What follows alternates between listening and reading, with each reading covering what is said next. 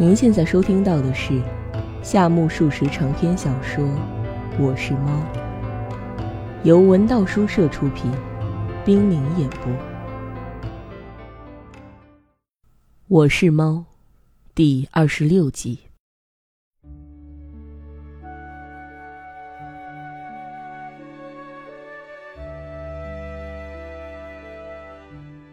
他身后还有个二十五六岁、阴沉沉的男子，呆呆的用白香热水不住的搓着胯裆，胯裆里不知生了个稷子还是什么，好像很难受。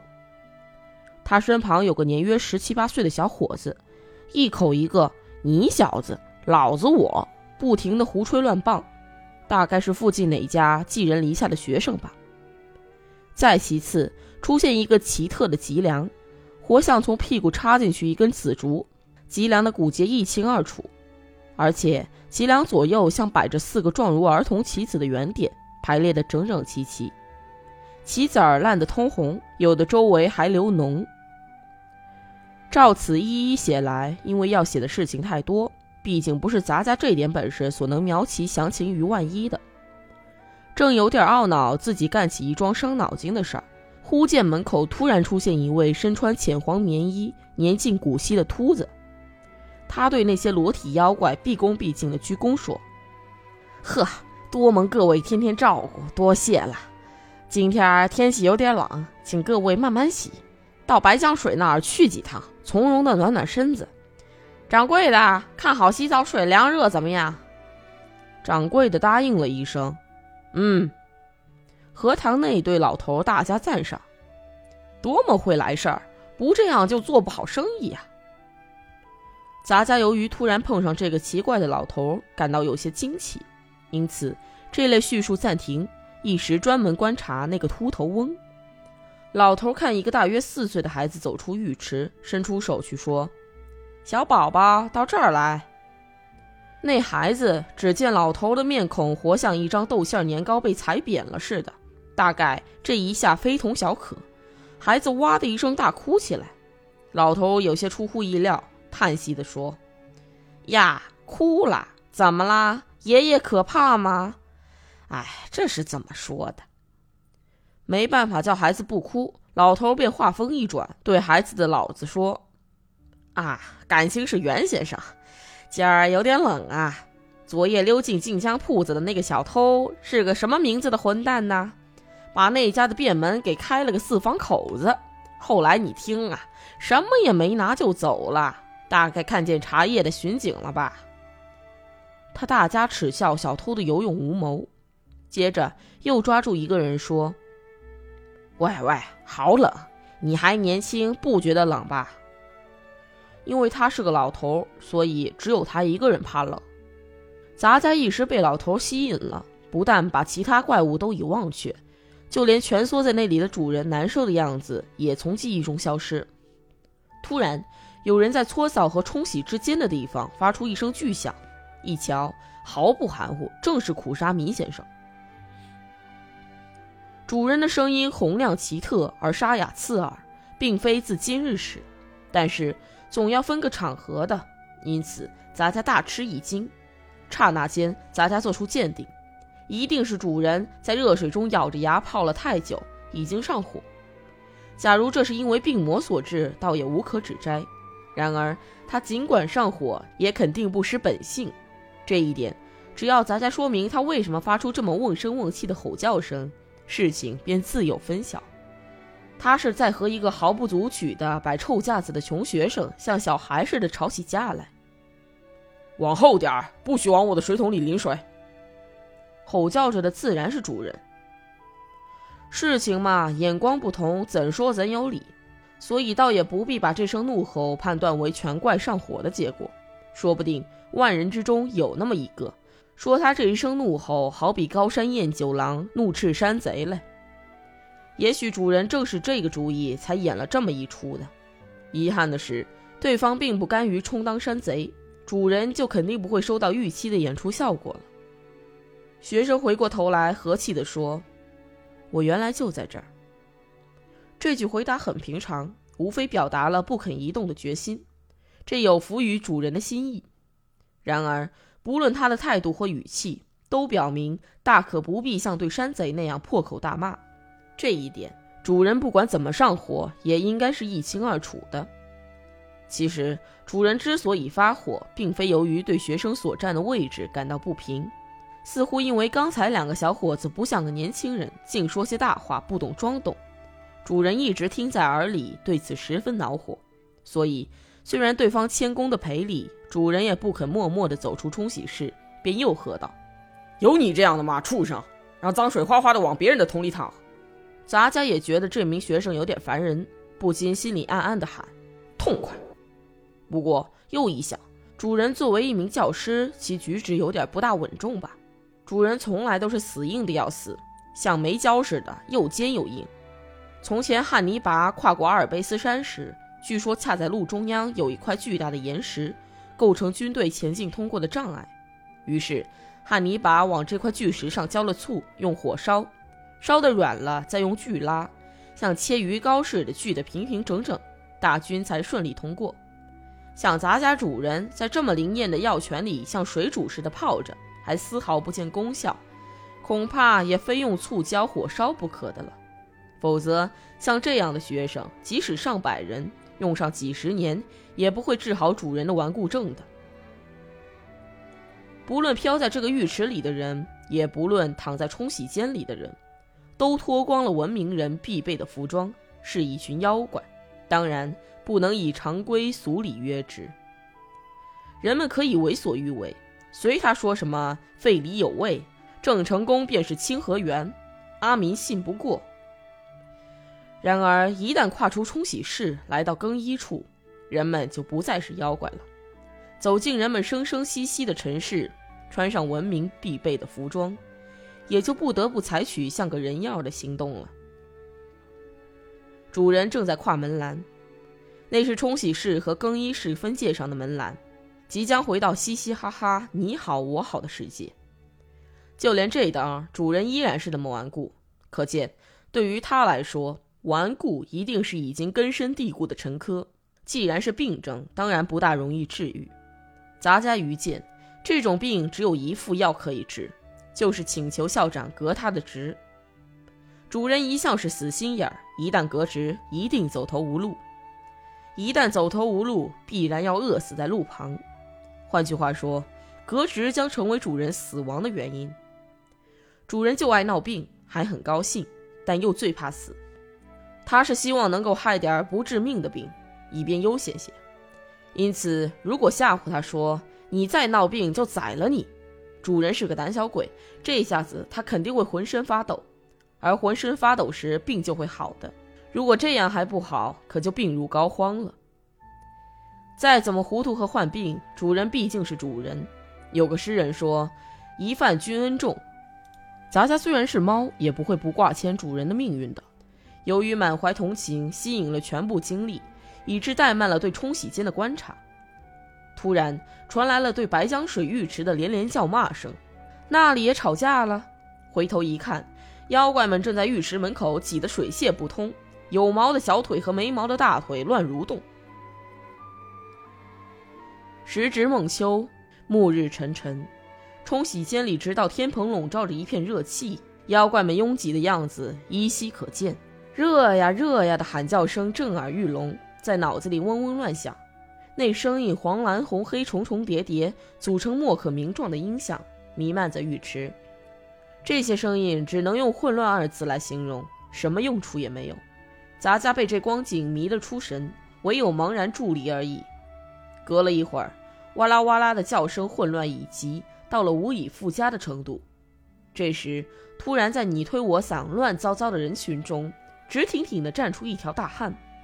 只见他的个头准比其他先生们高出三寸上下，而且他扬起那不知是脸上长胡子还是胡子搂着脸的赤红面子，发出烈日下敲起破钟般的声音吼道。加冷水，加冷水！太热，太热！只有那声音，那张脸，在熙熙攘攘的人群中高高在上。当时几乎令人以为整个浴池只有这么一个人。超人，这便是尼采所谓的超人，是魔鬼的大王，是妖怪的头领。正想着，有人在浴池后应了一声：“好，杂家一惊，又往那边一瞧，只见在暗淡无光的一片朦胧中，那个穿坎肩的搓澡人喊了声：“烧啊！”将一锹煤投进灶里，关上灶门时，那锹煤燃烧的嘎巴嘎巴响，将搓澡人的半个脸忽的照亮了。同时，搓澡人背后的砖墙像起了火似的通亮，撕破了夜幕。杂家有点恐怖感，急忙从窗户跳下，回家去了。边走边想，人们脱掉短褂，脱掉裤衩，赤条条的，努力争取平等。可是，在赤条条的人群中，又跳出个赤条条的豪杰，制服了群小。可见，不管怎么脱的赤条条的，也是不可能获得平等的。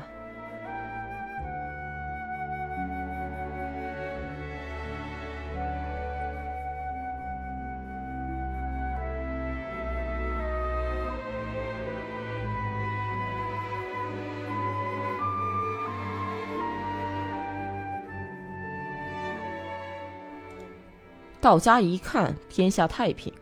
主人出狱的面色艳艳有光，正在用晚餐。他看杂家从沿廊走来，说：“这猫可真逍遥自在，这功夫跑哪儿溜去了？”一看饭菜，本来没钱，偏偏摆了两三样菜，其中还有一条烤鱼。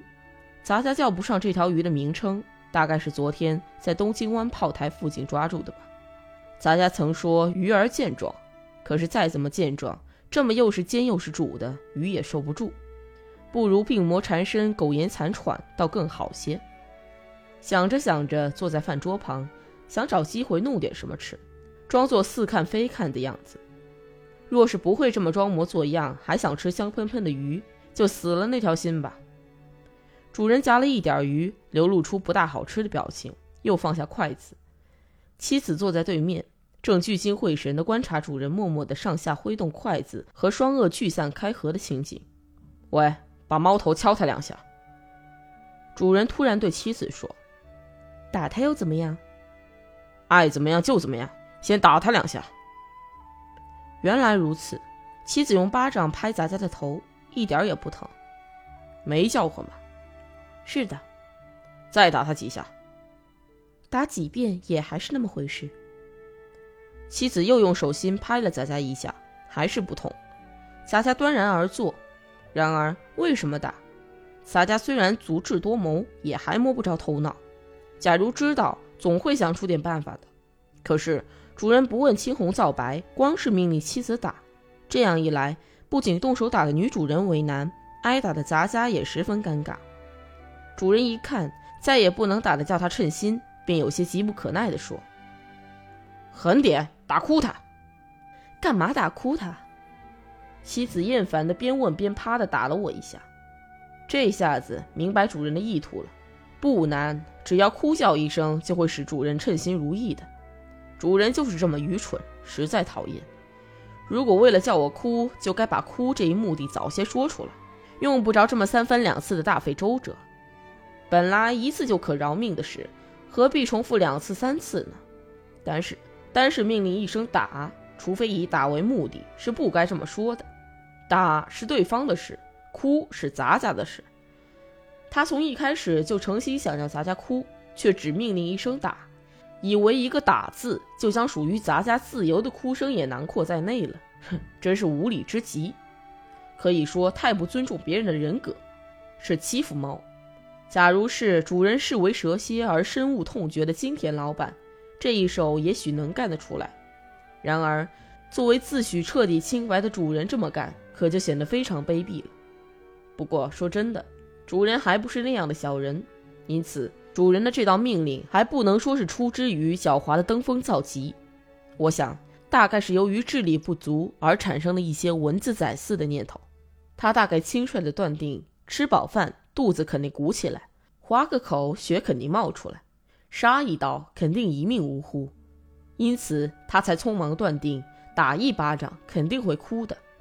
然而对不起，这可有点不合逻辑。依此类推，就会得出结论说，掉进河里肯定要死，吃炸虾肯定要泻肚，拿工资就肯定上班，一读书肯定有出息。如此肯定起来，人就会吃不消。假如打一巴掌肯定要哭这一条能够成立。咱家可就麻烦了。如果咱家当成一敲就响的报时钟，可就枉然生而为猫了。咱家先在内心把主人驳斥了一通，然后遵命，嗷的哭了一声。这时主人问妻子：“现在哭了，嗷的一声，这是感叹词还是副词？”问题提得太唐突，妻子一言不发。老实说，咱家也认为主人大概是洗澡引发的火气还没有消失吧。本来这位主人已被左邻右舍认为是驰名的怪人。眼下有人甚至断言他确实是个神经病患者，然而主人的自信可不比寻常。他坚持说：“我没有神经病，世上人才是神经病患者嘞。”邻居们叫他“狗狗”的，主人却声称这是为了维护正义所必须，反口叫邻居们“猪呀猪呀”的。实际上，主人真是想到处维护正义，真没办法。既然是这么一种人，对妻子提出这么个问题。在他来说，也许相当于早饭前的一段小小插曲罢了，但是却有点像风人风语。于是他如堕五里雾中，一句话也说不出。杂家当然更无言以对。这时主人大声喊道：“喂！”妻子慌忙答道：“嗯。”这一声“嗯”是感叹词还是副词？谁知是什么？那些无聊的事，爱是什么就是什么。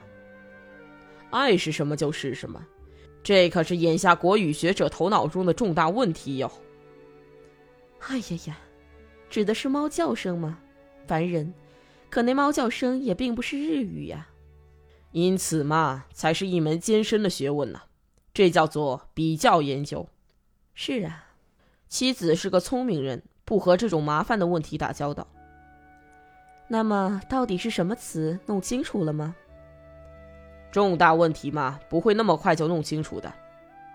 说着，主人将那条鱼吧嗒吧嗒的嚼了，顺手又把挨着烤鱼的炖猪肉和芋头填进嘴里。这是猪肉吧？嗯，是猪肉。哼！主人以极大轻蔑的口吻将猪肉咽下，又拿起酒杯说：“再喝一杯吧。今晚你酒气熏熏，已是满脸通红了。喝嘛。”你知道世界上最长的单词是什么吗？是前任关白太政大臣吧？那是人名，说的是最长的单词，你知道吗？词，是横写的洋文吗？嗯，不知道，就算了吧，请用饭。嗯，不，还喝。告诉你最长的单词吧。说完就吃饭。就是。A child melacidono frunicadella，胡说吧？怎么胡说呢？是希腊语，是什么词？用日语来说，不知什么意思，只知道怎么写。如果写的长些，可达六寸三左右。假如是其他人，这应该是酒桌上的玩笑话，可他却说得很正经，可谓一大奇观。怪不得唯有今夜贪杯。平时规定只喝两盅。而今天已经四杯进肚了，只喝两杯他都脸红，现在多喝了一倍，脸热得像烧红了的火筷子似的，够遭罪的了。可他还想喝，伸出杯来说：“再来一杯。”妻子怕他太过量，板着脸说：“别再喝了，好吧？干嘛遭罪？”“嗯，就算是遭罪，今后你也得学着点儿大丁桂月说：“喝吧。”桂月是个什么？即使著名的桂月，一旦碰上女主人，也将一文不值。桂月是当代一流的批评家，他说：“喝吧，那就准没错。”那是混话。桂月也好，梅月也好，叫人喝酒受罪，真是多此一举。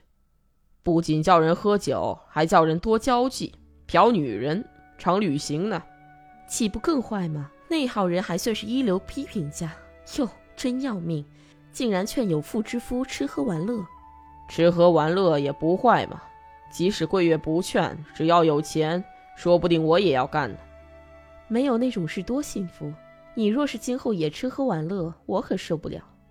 你若说受不了，那就不去吃喝玩乐。不过条件是，你必须更小心的侍候丈夫，而且晚上要再给些佳肴。现在已经是尽最大努力了，是吗？